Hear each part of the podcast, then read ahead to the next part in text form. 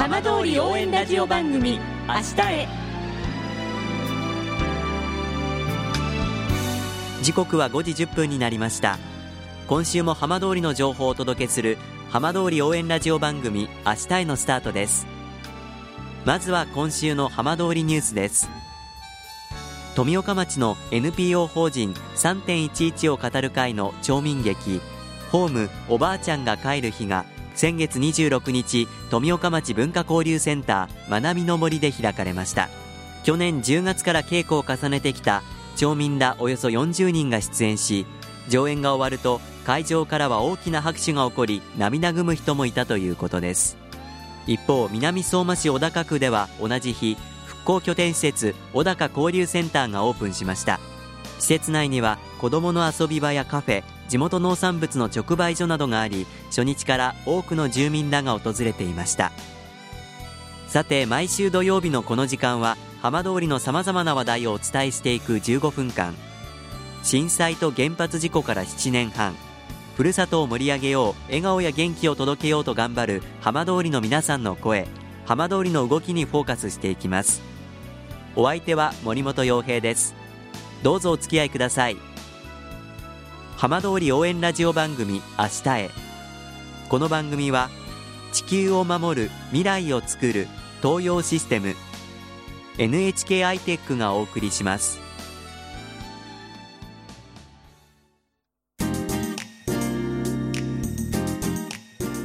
代わっては浜通りの話題やこれから行われるイベントなどを紹介する浜通りピックアップです。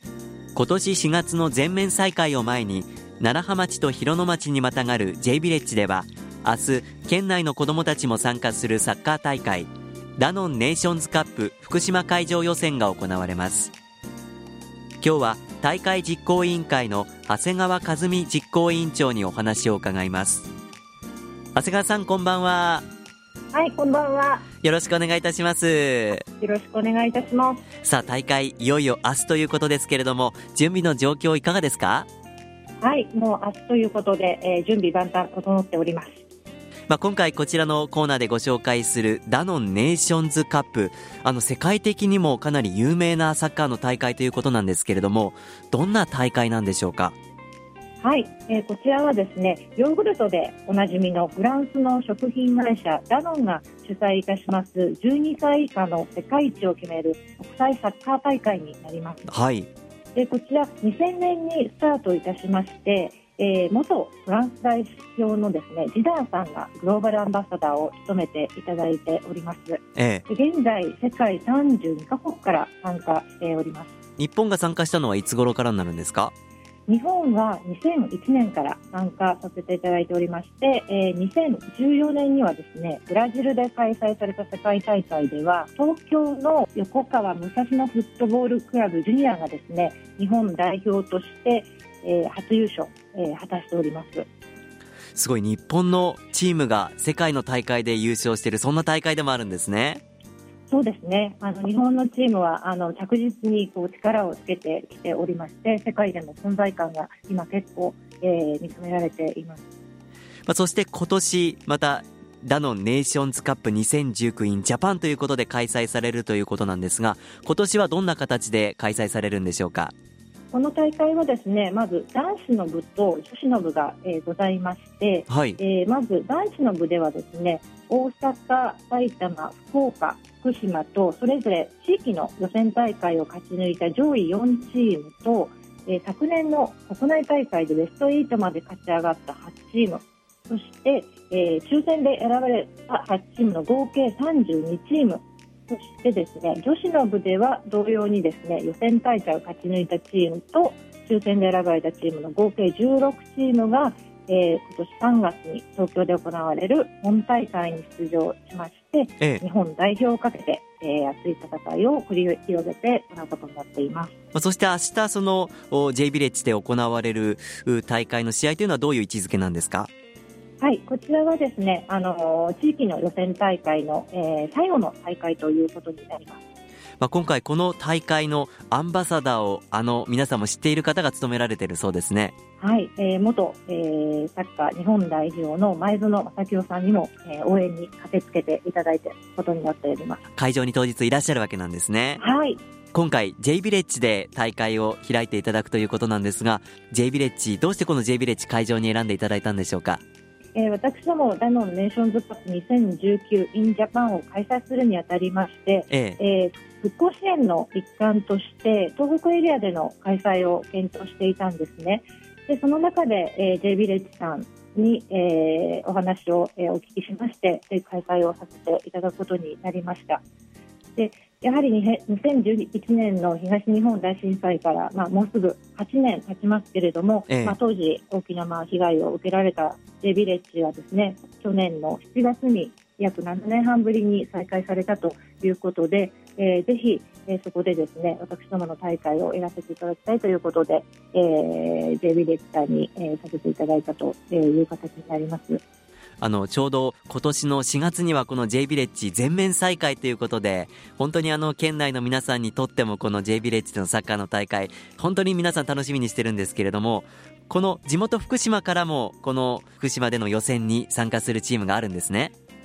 はい、えー、今回ですね福島県内、えー、からですね6チームが、えー、明日の福島会場予選に、えー、ご参加していただく予定になっております。えーと、福島県内からですね、えー、まずいわき市の方から勿来フォーウィンズ、えー、バンディッツいわきそして、えー、相馬市からですね相馬サッカークラブジュニアアステル FC そして最後に福島市から、えー、松川サッカースポーツ少年団アストロン、えー、以上合計6チームが、えー、参加の予定となっています。国内の強豪の各チームに混じってこの6チームも参加をするというわけなんですね。これまで本当にいろいろと準備をされてきた中であの大会のスタッフ実行委員長の一人として長谷川さん自身どんな思いでこの大会に関わっていらっしゃったんでしょうか？そうですね、あの、やはり、えー、大会ということで、まあ、勝つこと、負けること、まあ、勝敗も大事なんですけれども、まあ、それ以上にですねやっぱりサッカーを通じてこのダノンネーションズカップが非常にこう大事にしているフェアプレーの精神これをですね選手の皆さんに、学んでもらえればなというふうに思っております。で最終的にはこれこちらの試合はあの世界大会に、えー、つながっておりますので、まあ、世界各国の、え、いろんな国の選手とプレーすることで人種だったり国籍だったりあとは性別ですねを超えた多様性最近あのダイバーシティという言葉も出てきてますけれども、えそういったものに触れる機会っていうのも、まあ、子どもたちに持ってもらえればなというふうに思っています。まあ、あのサッカー日本代表も世界の舞台で活躍してますからそんなサッカーに憧れる子どもたちにとってもこの大会夢のような大会ですね。そうですね。はい。あのぜひですね、あのワクワクドキドキして、えー、夢を持って楽しんでいただければと思います。では最後に長谷川さんからラジオを聴きの皆さんにメッセージいただいてもよろしいでしょうか？はい。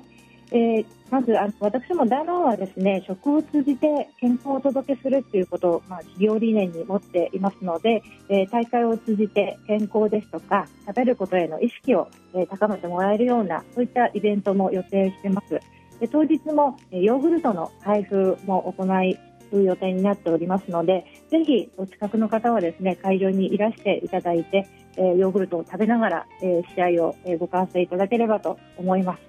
でまた前園さんも来場される予定になっておりますので、えー、ぜひ、えー、足を運んでいただいて、えー、一緒に応援してもらえればと思います。ダノンネーションズカップ2019 in ジャパン明日 J ビレッジで開催されます、えー、開会式が9時半からでグループリーグは10時スタートということになります。長谷川さんどうもありがとうございました。どうもありがとうございました。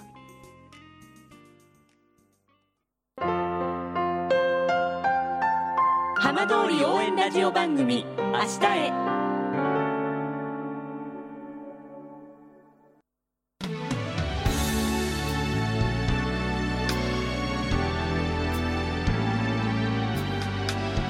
浜通りの情報をたっぷりでお送りしてきました浜通り応援ラジオ番組「明日へ」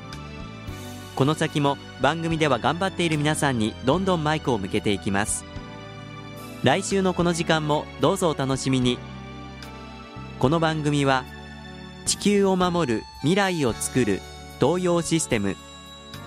NHK アイテックがお送りしました。